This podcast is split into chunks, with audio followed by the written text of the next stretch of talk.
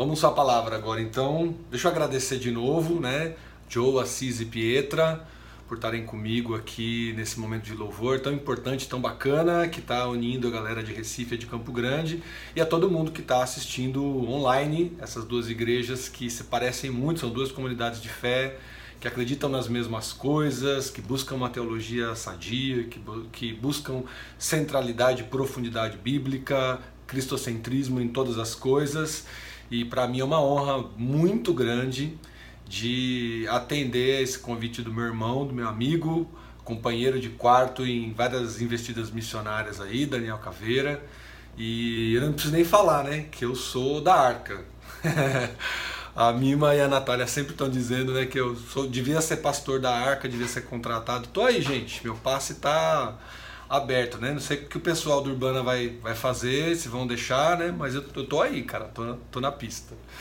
E separei um tempo para a gente estudar a Bíblia juntos, que vai ser muito bacana, né? Visto que, de novo, eu, eu considero é, igrejas como a local, lá em Fortaleza, a âncora, lá em Vitória e vocês aí em Recife, como comunidades irmãs, né? Além de tantas outras igrejas, se eu for citar todo mundo aqui ou tentar, eu vou ser injusto, né? Mas para mim é motivo de verdade, de muita alegria de, de servir a vocês, né? Como eu disse agora no louvor, é, a história do Urbana passa pela história da Arca, né, como uma referência do que, do que pode ser feito na rua. A Arca não é considerada a primeira igreja de rua do mundo, né, mas é uma história muito próxima que, acreditem, foi bastante inspiradora para nós ali. Né? Então, o momento da gente na rotunda, é, quando a gente começou, está muito ligado a, esse, a história da arca, né? E a gente espera poder se encontrar, assim, que as comunidades de fé consigam se encontrar um dia. Massa? Bom, vamos lá. Escrevi um sermão para vocês da arca chamado Protesto e Resposta. Tem mania de dar sempre nome e título aos meus sermões. Protesto e Resposta baseado é, no primeiro capítulo do livro do profeta Abacuque, né? É o primeiro grande contexto do livro. Eu vou ler do versículo 1 até o versículo 11 de uma obra muito pequena, Abacuque é um livro pequenininho. A maioria das pessoas precisa do índice da Bíblia para caçar aonde que ele está, pelo menos eu sempre que vou falar em Abacuque, vou, vou expor em Abacuque, dou uma referência geográfica ali, né, onde que está mais ou menos na Bíblia. É... E é um livro para mim muitíssimo importante, muitíssimo rico. Não é um livro muito difícil de entender, mas que é importante entender o contexto, né? Começando, né, eu sou de criação batista, começando pelo nome do profeta, né? O nome do profeta tem tudo a ver com a personalidade dele, né? O nome Abacuque vem da palavra grega abak, né, que significa abraçar e lutar, que são duas coisas que você vai ver que ele faz muito bem é, no seu livro, né? Tanto no sentido de protesto, tanto no sentido de, de é, ouvir a voz de Deus e também de proferir palavras de fé e de esperança. Né? É, os livros dos profetas menores sempre, quase, quase sempre trazem em si uma denúncia no seu pano de fundo e a resposta de Deus para isso. E o livro de, de, de Abacuque, especialmente no trecho que a gente vai ler, ele vai ter mais ou menos ali o mesmo rolê que Jó, né? Apesar de que Jó é uma obra muito mais extensa e consistente, muito mais profunda, mais complicada de se entender, mas é, busca o mesmo fim entender os caminhos de Deus, como é que Deus permite certas coisas para que eles se revelem é, em algo muito maior. E nós, eu vou falar bastante disso, né? De como a gente está preso na nossa condição humana e como isso nos impede de entender na integralidade o caráter de Deus é, e como ele age, porque ele age o tempo todo, ele responde o tempo todo, né, mas nós temos um pouco de dificuldade. E Abacuque acaba sendo conhecido por alguns teólogos como profeta preocupado. Eu não sei se você já ouviu essa expressão, né? Nosso pastor Daniel Caveira, não sei se você já ouviu falar disso, mas Abacuque é conhecido como profeta preocupado. Ele é um profeta contemporâneo, para quem gosta de estudar o Antigo Testamento, ele é contemporâneo mais ou menos aí de Naum, Sofanias e Jeremias, né? Serve como profeta mais ou menos 600 anos antes de, antes de Cristo, né? Antes do nascimento de Cristo é, nós estamos pegando ali fim do reinado do, do rei Josias, né? Está acabando de morrer. E isso acontece também é, antes do saque de Jerusalém, que vai acontecer em 587 a.C. Tá?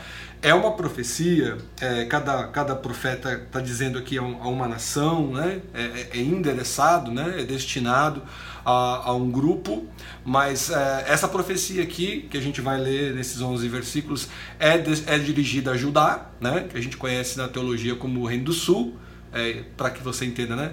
O Reino do Norte a gente tem ali Israel, mas Israel, nesse cenário aqui, já tinha sido esmagado pela Síria já tinha deixado de existir como uma nação autônoma, né? Mas existia esse, esse momento, esse movimento de opressão ali para o povo de Judá, né? E, e, e, ele faz essa profecia. A gente tem alguma, alguma noção que ele realmente está se referindo a essa reclamação tem uma relação com os caldeus, né? Que no texto que a gente vai ler aqui na nova versão internacional também pode ser chamado de babilônicos, né, ou babilônios, e esse texto está, assim, é, é, dentro desse, desse, desse movimento complicado que é causado ali, eu acho que pelo, principalmente pelo rei Josias, né, é, ao entendimento é, é, mais profundo aqui dentro da história de que Josias, antes de morrer, encontra uma cópia da lei, né, implementa uma série de reformas ali para cumprir essa lei. Aí vem seu filho, que é Joaquim, começa o erro, é, o reino com erro, abandonando reformas e tentando é, fazer as coisas à sua maneira. E aí acaba que Judá, nesse momento da história, está sofrendo por um governo muito corrupto, por uma liderança extremamente maligna. E Abacuque está protestando porque parece que Deus não está se ligando está demorando demais para agir. Né? Ele, tá, ele tá, vai fazer gritos de queixas e de protestos e Deus vai, vai responder a ele. Né? Muito bacana a gente pensar é, em Abacuque também, nessa questão de justiça né? e de fé, é que Abacuque tá, o livro de Abacuque, o texto dele está muito relacionado a uma das cinco solas, sola fide, né? Você já está lembrando aí, né? Somente a fé, é, unicamente por fé.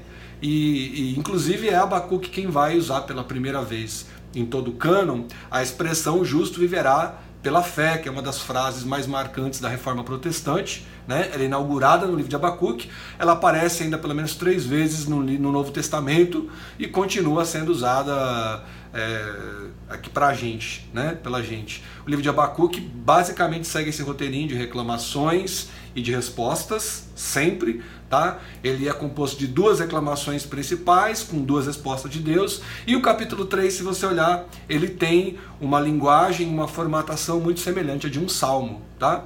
É, não é um salmo na sua composição e na sua característica clássica, mas pode ser observado sim aqui como, como, um, como um salmo. E ela é, é óbvio que esse trecho que a gente vai ler é inspirado por uma calamidade, né?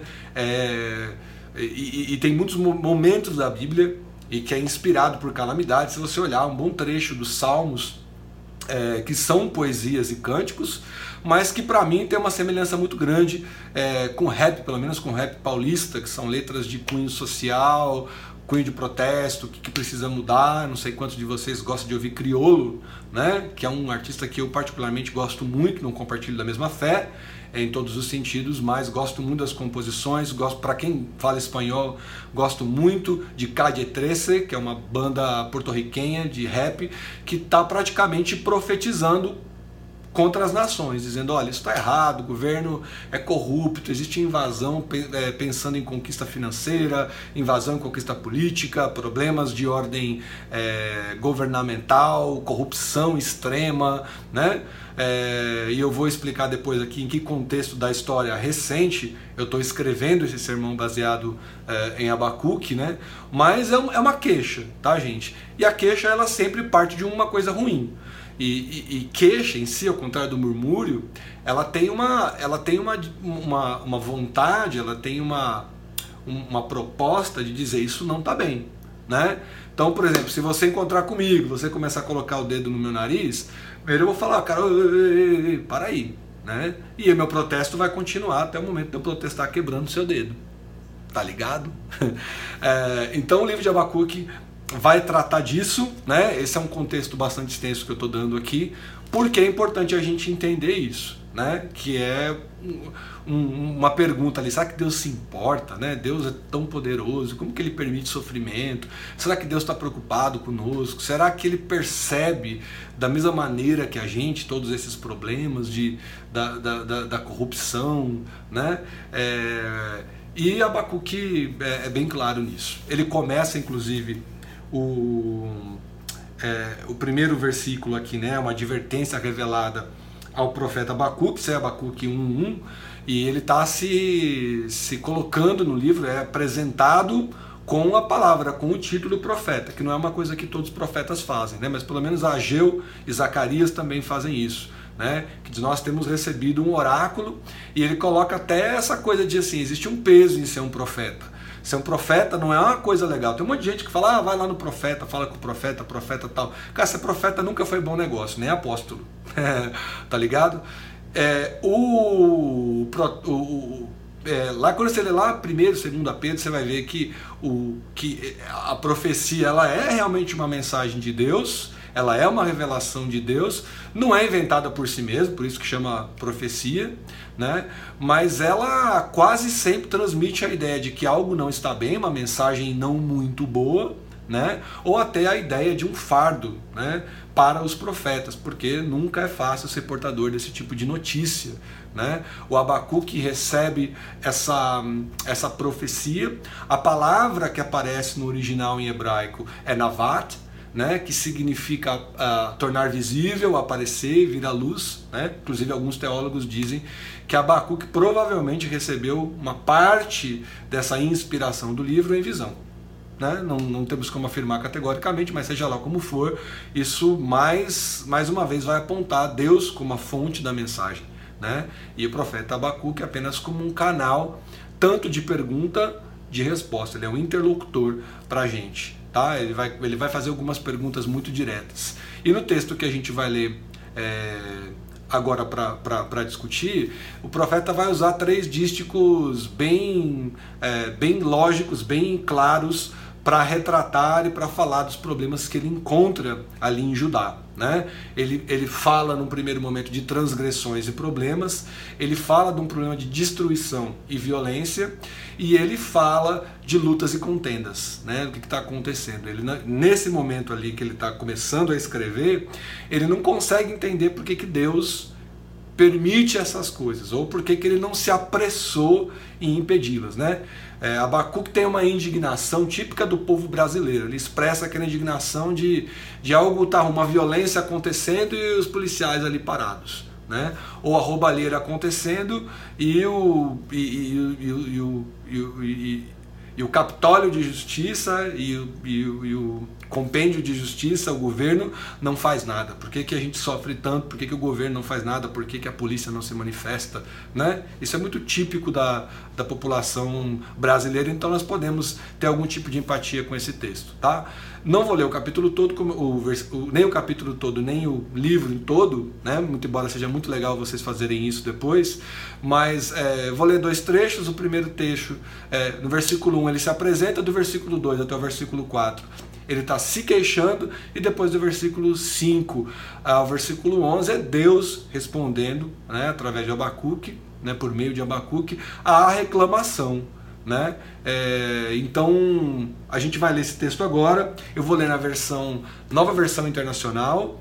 Não é a minha versão favorita, mas a gente tem usado muito essa versão para estudar a Bíblia. Ela teologicamente bastante aceitável, com uma linguagem contemporânea fácil de entender, tá? Pega a sua Bíblia, seu celular, não sei como você está acompanhando aí, e a gente vai ler esses 11 versículos juntos. A palavra de Deus, portanto, diz assim, é, Abacuque 1, do versículo 1 até o versículo 11, nova versão internacional. Versículo 1. Advertência revelada ao profeta Abacuque. Até quando, Senhor, clamarei por socorro sem que tu ouças? Até quando gritarei a ti violência sem que traga salvação? Por que me fazes ver a injustiça e contemplar a maldade? A destruição e a violência estão diante de mim, há luta e conflito por todo lado. Por isso, a lei se enfraquece e a justiça nunca prevalece. Os ímpios prejudicam os justos e assim a justiça é pervertida. E aí vem a resposta do Senhor, segundo o trecho, a partir do versículo 5. Olhem as nações e contemplem-nas, fiquem atônitos e pasmem, pois nos seus dias farei algo em que não creriam se a vocês fosse contado. Estou trazendo aos babilônios, nação cruel e impiedosa e impetuosa, que marcha por toda a extensão da terra para apoderar-se de moradias que não lhe pertencem. É uma nação apavorante e temível que cria sua própria justiça e promove a sua própria honra. Seus cavalos são mais velozes que leopardos, mais ferozes que os lobos no crepúsculo. Sua cavalaria vem de longe. É, seus cavalos vêm a galope, vêm voando como ave de rapina que mergulha para devorar. Todos vêm prontos para violência. Suas hordas avançam como o vento do deserto e fazem tantos prisioneiros como a areia da praia. Menosprezam os reis e zombam dos governantes. Riem de todas as cidades fortificadas, pois constroem rampas de terra e por elas as conquistam. Depois passam como vento e prosseguem homens carregados de culpa que têm por Deus a sua própria força. Então a gente tem aqui é, essa descrição dos babilônios, que é uma descrição e tanto, né, com bastante semântica, né, com, bastante, com bastante analogia que a gente pode usar para se aprofundar no entendimento. Talvez não seja o caso hoje, porque também minha vontade é inspirar mais do que fazer um, um estudo exaustivo aqui desse, desse trecho, né? Mas a, a, a primeira coisa aqui, a primeira pergunta que surge é num, numa análise aqui homilética, né, tentando dividir as coisas bonitinhas aqui, é até quando?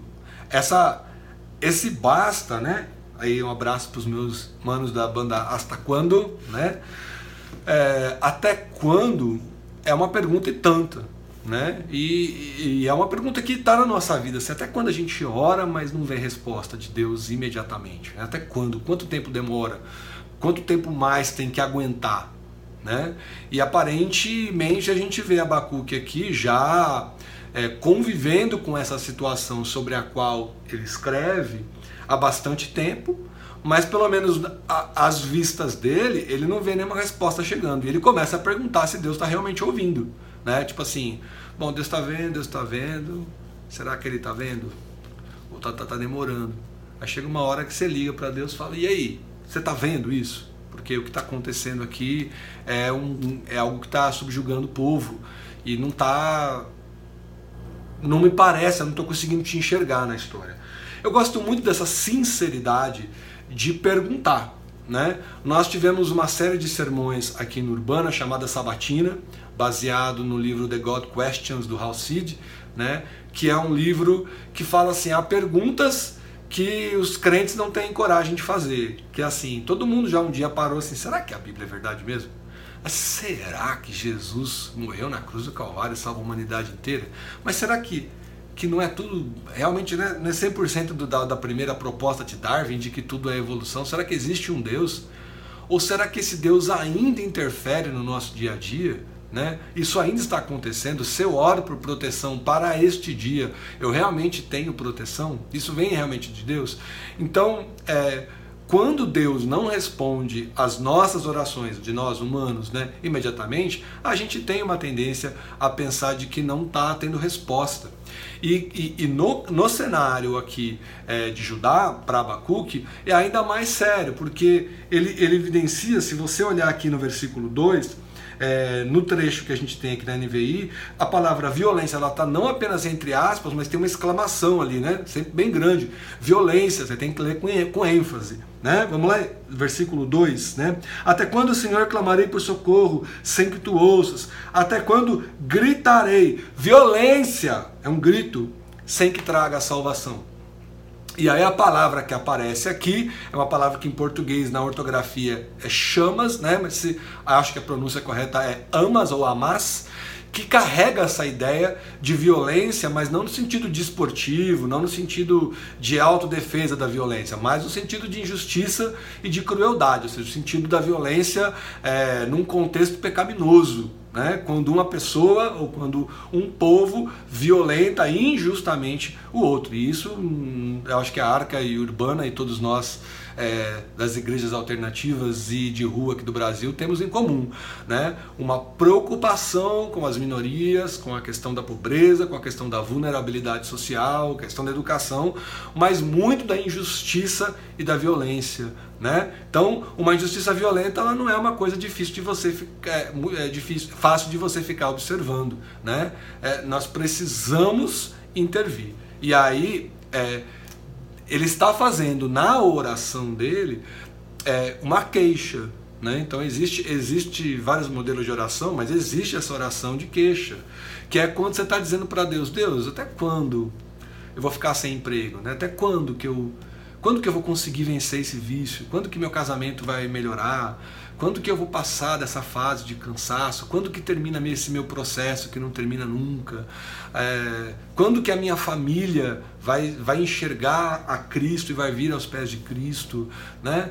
Até quando que eu vou ter que passar por essa tribulação? Então a gente passa para os problemas e a gente tem essa questão da queixa, que ela é muito importante. Né? E no versículo 2 ele está dizendo: Até quando? Né? Eu vou ficar gritando aqui violência sem você me trazer salvação. Então, Abacuque diz que viu um oráculo, né? Então a gente espera que esse versículo fosse a primeira parte desse, desse oráculo. Né? Entretanto, ele começa com um lamento, com uma, com uma expressão aqui de indignação, né? de tristeza, de, de perda. Tá? Então vamos gravar isso. Primeira coisa que Abacuque diz aqui até quando? Né? Por que o Senhor permite que passe tanto tempo? Essa é a primeira pergunta que ele vai fazer. A segunda pergunta é por quê? Né? Então, assim, se você for pensar, por que, que Deus, sendo nosso Deus, sendo nosso cuidador, ele, ele permite que os ímpios triunfem sobre os justos? Você acha que isso é justo? Mas se Deus não é tirano, se Deus é justo, por que, que ele permite que haja essa opressão contra os justos? Né? E aí, de novo, Jesus, é, desculpa, Abacuque está escrevendo numa época em que o povo de Judá tinha sido é, atrapado e tá assim, um povo que está abandonando quase que completamente a sua lealdade a Deus e as leis de Deus, né, ou a lei de Deus. E Abacuque acaba olhando um cenário, ele está cercado por violência, por destruição, conflito e contenda. Né? Ele, ele não está contando com a ajuda de ninguém, nem os líderes da, da nação, aparentemente, vão conseguir resolver o problema, porque ele olha e fala assim: os líderes que deveriam lutar pelas, pela justiça, pela lei do povo, eles também estão corruptos. O que será que Judá tem semelhante com o Brasil, né? Quando nós estamos precisando de ajuda e a gente olha para os nossos representantes do governo e eles também estão metidos na, na bandalheira, eles também estão metidos com a corrupção. E aí a lei, é, ele vai dizer isso no versículo 4, por isso a lei se enfraquece, a justiça nunca prevalece. Os ímpios prejudicam os justos e assim a justiça é pervertida. Ele está dizendo que a lei fica virtualmente paralisada aí nessa situação. E a justiça nunca ou muito dificilmente prevalece. Então os ímpios não apenas superam os justos. E aí Abacuque vai gritar: por quê? Por que você me faz olhar para essa injustiça? Por que você tolera o errado? Será que o Senhor não se importa? Olha só, né? Esse, nesse porquê, cabe aí uma pergunta, né? não está aqui no texto, mas é uma pergunta assim: por que, que você não está fazendo nada? Né? E aí tem uma sugestiva que é: você se importa?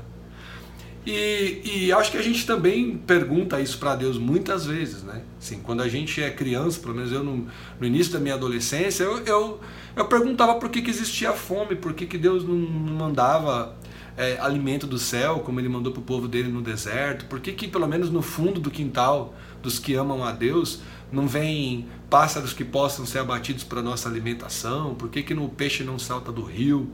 Né? Por que, que não acontece de, de cair o maná, um pão gostoso para a gente poder comer? Por que, que Deus não faz mais isso? Por que, que Deus permite que haja maldade no mundo? Né? Por que, que as pessoas não se preocupam é, com Deus e, e, não se preocupam mais com as suas leis e ainda assim progridem, né? Enquanto isso, a gente está aqui, a gente tem esse lamento, tá? É, dando o melhor de si para servir a Deus e a gente sente que está ficando para trás. Né? Então, algumas dessas questões de Abacuque passam pela nossa jornada de fé, pela nossa jornada de vida, pela nossa jornada, principalmente quem tem ministério, missionários, né, é, é, obreiros da igreja, obreiros da comunidade de fé, é, quem está na investida social, quem está na investida educacional, né, a gente tem essa questão. O que nos leva para um ponto importante aqui. Tem como saber que Deus se importa? Né? E ao, ao responder aqui, né, essa resposta que eu falei que Deus dá no segundo trecho para Abacuque, Deus mostra para Abacuque que ele sim percebe, que ele sim está preocupado e que ele sim se importa. Né? Tá? Eu estou vendo, eu estou preocupado e eu me importo. E existe uma garantia bíblica, se você olhar aqui, né, do ponto de vista hermenêutico aqui, a gente olha para Jesus como chave e a gente tem essas promessas que, que Jesus, é, Deus em pessoa, como humano, nos faz e a palavra de Deus na sua revelação também nos faz, que Deus olhará para os nossos corações, estará ciente das nossas necessidades e irá respondê-las. Deus irá cuidar de nós. Ele tem cuidado de nós. Né? Então, Abacuque 1,5 é, começa com esse versículo: Olhem as nações e contemplem-nas, Fiquem atônitos e pasmem, pois nos seus dias farei algo em que não creriam se a vocês fosse contado. É Deus dizendo assim, ó, vai rolar. Eu vou intervir. Eu sou Deus, eu sou o Senhor de vocês. Eu não apenas estou olhando para isso como, embora vocês não saibam, olha o que está rolando aqui do ponto de vista é, é, sociopolítico, né, ou, de, ou geográfico aqui na história. Deus não apenas está ouvindo Abacuque, mas ele já está movendo uma nação inteira em resposta a Abacuque. Às vezes, gente, a gente deixou de ter esse contato com o poder da oração, com o poder da súplica. É, e nós deixamos de orar, só que a gente não é aquele tipo de igreja que fica declarando, declare que Deus é o Senhor do Brasil, declare como, né, como uma palavra de ordem ali.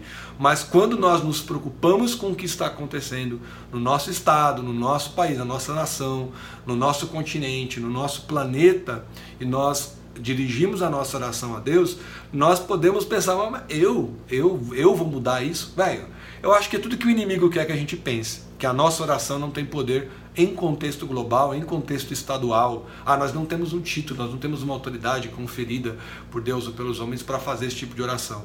Não. A palavra de Deus diz que ele intervirá e que ele moverá nações inteiras se for da vontade de Deus. Então a gente precisa ter essa noção do poder da resposta de Deus, né? E que ele não apenas responde a cada uma das nossas orações, mas ele responde de maneira incrível e milagrosa. Mesmo que a gente não e não na nossa burrice, na nossa limitação, não entenda como como genial, como incrível, não entenda como milagrosa, né? Então a gente tem essa coisa do, do, imediatismo, que é típico da nossa geração aqui. Né? A gente ora a Deus e já olha para o lado, o que aconteceu. Né? Para quem já comprou na internet é desse jeito. Você fala, ah não, tranquilo, o próprio vendedor lá, o próprio plataforma, sei lá qual que você compra, Mercado Livre, Amazon, não sei, né, para quem compra. É, e aí clica lá, o, o, o site aparece, sua encomenda chegará em 15 dias. Mas assim, você compra, no outro dia você já quer saber se já vai chegar, né? já fica olhando no portão, cada vez que alguém bate palma lá, você já está desesperado, toca a campainha, toca o interfone, você já está atento. E essa, essa agonia né? É, típica, do, típica do, do humano do nosso tempo, é, não, é uma, não é uma coisa muito nova na humanidade. Né? Então, nós até confiamos em Deus, mas a gente, quando a gente pede uma coisa para Ele, a gente quer na hora. Agora, quando a gente lê lá, por exemplo, 1 João 5, 14, 15, a gente lê assim: Esta é a confiança que temos ao nos aproximarmos de Deus. Se pedimos alguma coisa segundo a Sua vontade, Ele nos ouve. E se sabemos que Ele nos ouve, tudo o que pedimos, sabemos que temos o que lhe pedimos. Deus nos ouve e nos responde quando oramos. Então, Deus responde todas as orações? Bom, vamos lá. Ouve todas as orações. Responder às orações, existem condições que, muito bem, assim, não são regras para a oração, mas existe um entendimento bíblico aqui de como orar, de como clamar para que uma violência ou que uma situação baste. Né? No final vocês vão entender o que, eu estou querendo dizer aqui. Mas, é, Tiago 4, versículo 3, quando você pede e não recebe, é porque provavelmente você pediu com os motivos errados, que você pediu algo que você possa gastar e que você recebe em seus prazeres, né? Então, ah, eu quero ter uma Ferrari. Hum, mesmo que Deus te dê uma Ferrari, mano, você não vai ter grana para pagar a troca do pneu da Ferrari, a manutenção, troca de óleo da Ferrari, IPVA da Ferrari, pelo amor de Deus, né? Que é o preço de, de um carro dos mais caros. Então, Deus não, Deus não tem. Tem gente que até diz, ah, vai lá e coloca a mão e declara, dá volta na casa que você quer, dá volta no, no rapaz ali que você está paquerando, dá mais umas sete voltas na mina que você que você tá afim, mano, isso é perda de tempo.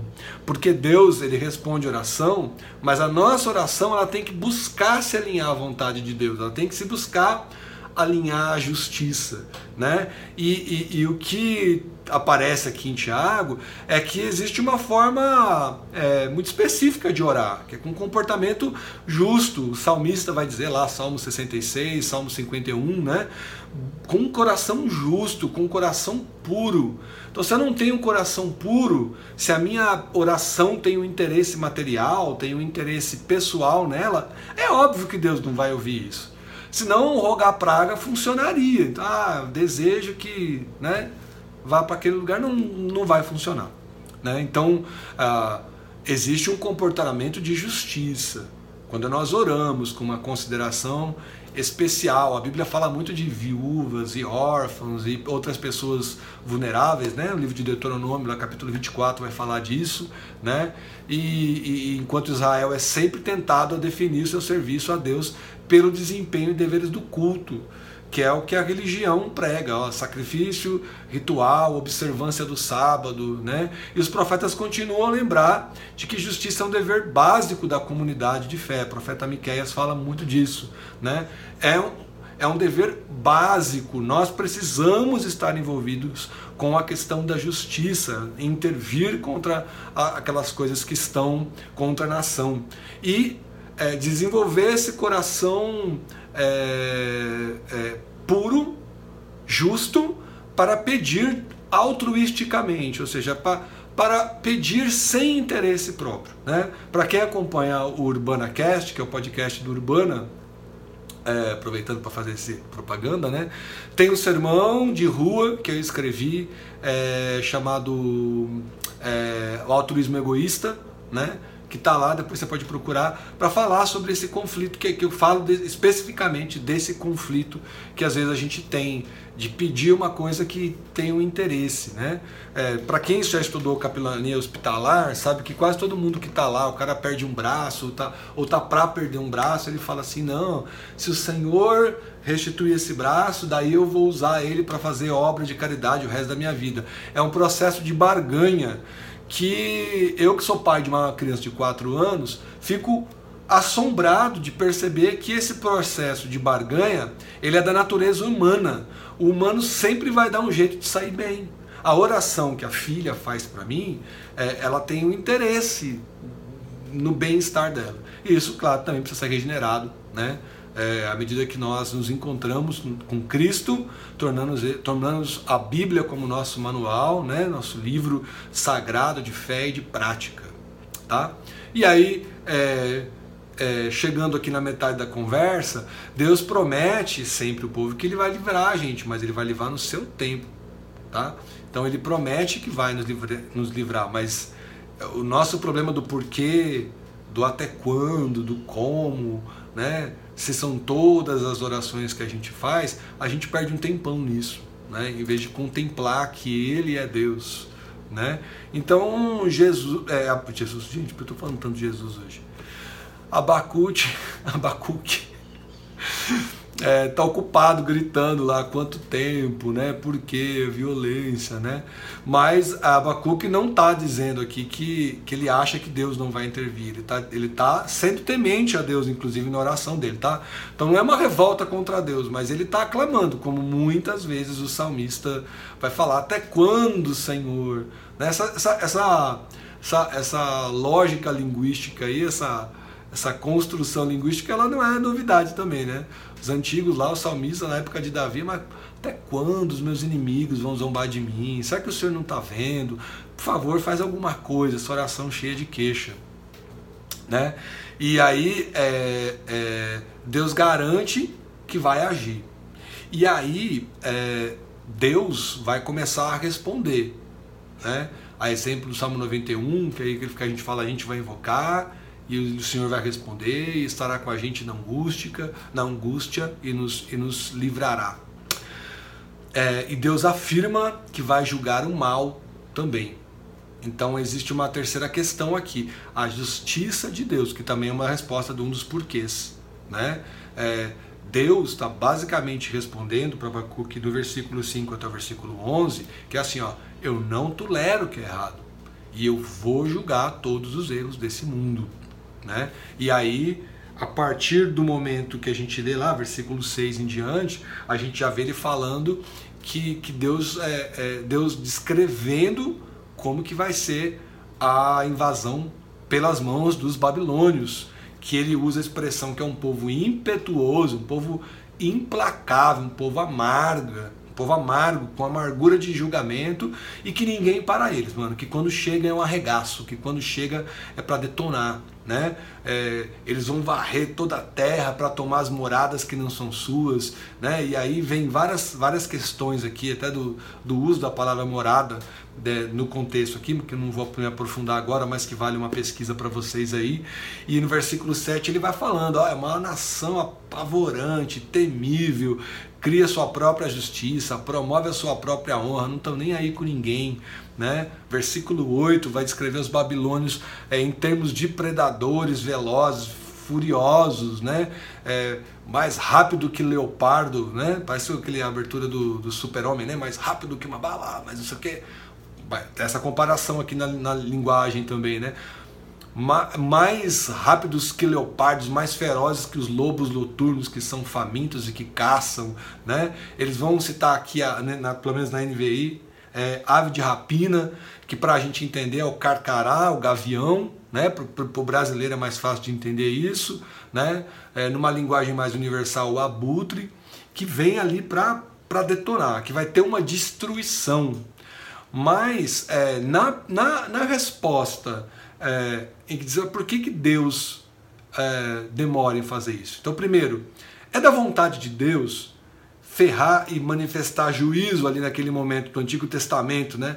Vou manifestar o juízo destruindo, porque isso acontece no Antigo Testamento. Para quem é fã de Antigo Testamento, tem muita cena, tem muita batalha, tem muito sangue no chão, tem muita perseguição, tem muita treta, tá ligado? É, aí a gente podia cantar muita treta, vixe, para ler Antigo Testamento, muita treta. E a gente sabe que no Antigo Testamento Deus não julga as nações assim imediatamente. É, mas nós percebemos aqui também um movimento compassivo, né?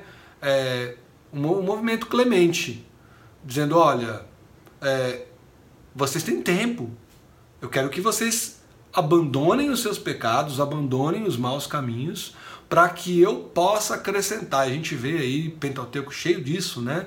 É, é, é, Deuteronômio, capítulo 28, um clássico, né? Se você viver na lei de Deus, cara, vai ser tudo bendito, seus frutos, o fruto da terra vai ser bendito, sua linhagem será bendita, seu trabalho será bendito, mas também se você quiser viver fora da lei de Deus, por mais que você se veja como bem-sucedido, não vai ter base, alguma coisa não vai funcionar, porque não existe viver é, fora da lei e da justiça de Deus. E, e, e, e há esse entendimento de que, é, é óbvio, né, não está não tá descrito desse dessa maneira aqui, nessa primeira queixa de Abacuque, né, capítulo 1, mas Deus ele quer que o povo preste atenção à sua lei. Existe um tempo aí de resposta. E é óbvio, virá julgamento. Né? Então, segundo a Pedro, capítulo 3, versículo 9, fala da volta de Cristo, fala do juízo final, e eu gosto muito, porque ele fala: O Senhor não tardou em cumprir a sua promessa, como alguns entendem como, lentidão, né? E assim, Deus, ele é paciente com você. Ele não quer que ninguém pereça, mas que todos cheguem ao arrependimento. Mas quando nós não nos arrependemos dos nossos pecados e vimos a Cristo Jesus, nós não somos salvos. Né? E se a gente não fizer isso, o tempo do julgamento de Deus também virá. Tá? Para nossa nação, para o nosso povo, para nossa comunidade, para a gente, assim como aconteceu em Judá. Em Romanos 2, né, fala que por causa da teimosia, eu gosto dessa palavra, por causa da teimosia, é, corações tercos, né, que nunca se arrependem de uma vez, estão acumulando ira contra si mesmo, e no dia da ira de Deus, quando seu justamente, seu justo julgamento chegar, vai ser revelado. Então não se engana. Deus se preocupa com o pecado, com o mal, ele afirma que julgará todo mundo. E a gente talvez tenha lutado a nossa vida toda, estejamos lutando com dúvidas, assim como Abacuque. E aí, para encerrar esse, essa conversa, eu vou dizer o seguinte: eu acredito que esse texto ele é extremamente atual e que a queixa de Abacuque é uma queixa que seja muito presente no Brasil. Veja, é, eu estou gravando essa mensagem é, no dia 16 de dezembro, de, 16 de janeiro de 2021. 16 de janeiro de, de, de 21. E, e essa semana que está terminando, ela foi marcada por uma coisa que para mim assim foi desesperador, que foi ver o que estava acontecendo, né? Nós estamos aqui vivendo historicamente o final, acreditamos ser o final do processo de pandemia mundial, início do processo de vacinação e a última curva acentuada muito extrema, né? Então o que acontece na cidade de Manaus, no meu querido estado do Amazonas, né? A Manaus também é uma cidade muito querida, muito importante na minha vida, na minha história, tenho grandes amigos lá. E as pessoas começam a morrer por asfixia e porque falta oxigênio nos hospitais. E quando você vai olhar, elas estão sofrendo por causa da corrupção. Né? O que se apurou até agora é que foi enviado um recurso para a compra de oxigênio, mas que teve, um trâmite legal, né? ilegal, corrupto, e que as pessoas começam a morrer. E eu, aqui no estado do Mato Grosso do Sul, assistindo essas notícias é, pela internet, pelos canais de notícia, eu fico completamente desesperado. E aí a gente se põe a orar, a, a, a começar a interagir com outros missionários, a gente faz campanha para mandar oxigênio, o que, que a gente faz? E o nosso clamor, ele fica meio desesperado, existe um timbre embargado na voz de dizer assim, aí Deus, o Senhor vai intervir? É claro que o Senhor vai intervir, mas a gente às vezes tem essa crise de fé. E nós precisamos, na verdade, é, olhar para Deus como um Deus que nos dias de hoje, né, ele não mudou, ele não vai mudar. Ele é capaz de mover grandes coisas. Ele é capaz de mover uma, uma nação inteira, ele é capaz de, de mudar. A gente precisa crer que se for da vontade de Deus, né, o sol vai parar novamente. Né? É, é, nós precisamos crer nisso. Mas às vezes a gente vai pegar exemplo da poesia do meu grande amigo Marcos Almeida, e a gente vai dizer, Deus, onde, onde o Senhor está? A igreja está corrompida, a sexualidade está corrompida, nossos líderes estão morrendo, a saúde financeira, a saúde física dos nossos líderes. Ser um pastor ou um missionário se tornou um fardo, é difícil servir a Deus, as lideranças já são corruptas, a, a nossa música está corrompida, as pessoas não querem cantar mais letras que fazem sentido, né? E, e, a gente já não consegue te ouvir porque é agonia demais, é assunto demais, é treta demais.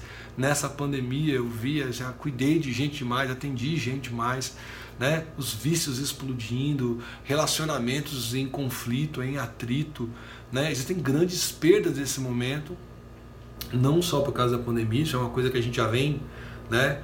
É, é, tentando digerir, mas muitas vezes regurgitando, a gente vive esse refluxo né?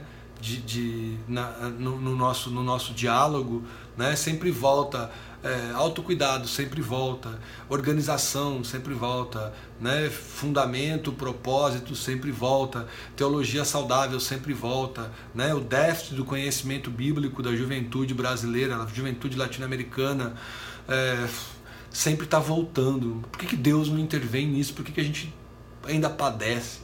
Né? E muitas vezes a gente não consegue observar Deus. Falta contemplação. Né? A Madre Teresa de Calcutá, ela fala uma coisa muito bacana. Ela diz que muitas vezes a gente acha que orar é falar, falar, falar, falar, falar e derramar o nosso coração. E é claro, é muito importante que a gente derrame a nossa vida e o nosso coração diante de Deus, na presença de Deus. Mas também é muito importante que a gente entenda que nós precisamos conseguir ouvir. E a Madre Teresa fala assim: oração não é quando eu falo, é quando eu consigo aquietar para escutar, para escutar, para ouvir o que ele está falando, o que ele está fazendo, né? É sair desse conflito que eu vivo com o meu umbigo, né? É difícil, é difícil. E muitas vezes, inclusive, em termos proféticos, eu poderia dizer como amigo que eu sou da maioria de vocês, né? conhecido como alguém que ama vocês de verdade, é, com todo o carinho e respeito que eu tenho pela arca.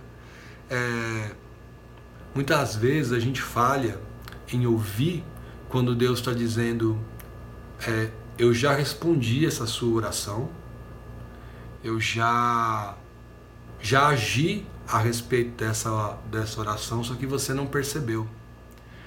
E muitas vezes, quando Deus está dizendo isso, Ele está dizendo: Eu fiz algo para mudar essa situação. Eu fiz você. E aí? E quando Deus fala: O que eu fiz para intervir nessa situação para esse povo é você. Né?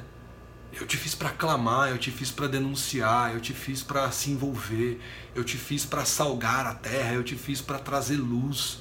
Eu digo para você, não, ninguém pode esconder uma casa sobre o monte. Vocês são portadores da verdade. A, toda a criação geme com dores horríveis, com dores semelhantes a dores que a mulher sente quando está parindo pela manifestação e a gente não se manifesta, velho. Eu também tenho que fazer essa mensagem lá do profético para a gente. Então, um entendimento importante aqui. Nós precisamos nos queixar, né? levantar nossa voz contra a injustiça. Precisamos estar com os nossos olhos atentos ao que está acontecendo. Não podemos nos conformar com esse mundo. Pelo contrário, é, é, o Spurgeon fala isso, né? Mesmo que custe a nossa popularidade, a gente tem que ser contra o espírito do nosso século. Né? Precisamos ir contra isso. Então precisamos ter essa, essa, essa, essa percepção. Precisamos sim ter um diálogo sincero com Deus, que às vezes é carregado de porquê, de até quando. É, e nós precisamos estar atentos à verdade de que Deus sempre responderá a oração ju, orações justas, orações altruístas, orações honestas, né?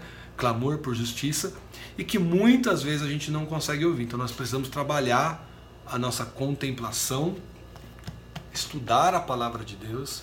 É, eu sempre tenho muita cautela para dizer isso, especialmente quando eu estou falando a uma comunidade amiga, né? comunidade que não é a que Deus me chamou para cuidar diretamente, mas assim, nós não podemos ser escravos do programa, nós não podemos é, ser membros do Urbano ou da Arca e, e só ler a Bíblia à medida de quando a arca se movimenta para ensinar. Nós precisamos criar uma relação com a palavra de Deus. A mesma coisa a oração, que para mim eu confesso para vocês que é uma dificuldade que eu tenho, eu tenho um déficit de atenção, para mim orar tem sido um negócio complicado. A hora eu preciso de música, a hora eu preciso escrever o que, que eu tenho que orar, é difícil para mim. E eu consigo orar muito melhor com outras pessoas, é verdade. Mas eu preciso desenvolver meu hábito de oração. Né? Então o que eu peço ao Senhor é, em oração, e vou orar por vocês, né? É, ah, pelo menos essa semana, porque eu esqueço de orar por muita gente quando fala, ah, vou estar orando aí, cuidado. Eu esqueço, né? Mas eu oro. Quando eu me proponho orar, eu oro. Para que a gente olhe para o nosso país, olhe para as nossas cidades, olhe para a nossa comunidade, né? comum, a nossa comunidade local, nossa vizinhança, o que, que Deus precisa fazer, né? o que, que Deus pode fazer, o que, que Deus quer de nós, né? O que Ele está fazendo, de que maneira nosso coração está envolvido nisso. Porque Ele percebe, porque Ele sempre escuta e Ele sempre se importa. Amém? Que o Eterno, do seu alto monte Sião, os abençoe, que Ele olhe para vocês, sorria para vocês e encha vocês de paz. Que a graça e o amor de Deus e as consolações do Espírito Santo, todas que estão em Cristo Jesus, estejam sobre vocês agora e para sempre. Valeu mais uma vez, obrigado pelo carinho, pela oportunidade de servir a vocês. É uma honra imensa de verdade para mim, né? É, recebam um abraço de todo mundo do Urbana, recebam um abraço da Ada, minha esposa, da Julinha, minha filha. Espero que vocês conheçam elas, as mulheres da minha vida diretamente, é, logo que tudo isso passar. Espero reencontrar vocês em breve e sempre que vocês precisarem da gente aqui, estamos de coração aberto, né? sempre prontos, disponíveis né? e encorajados a, a, a lutar junto. É uma honra lutar junto com vocês. Valeu!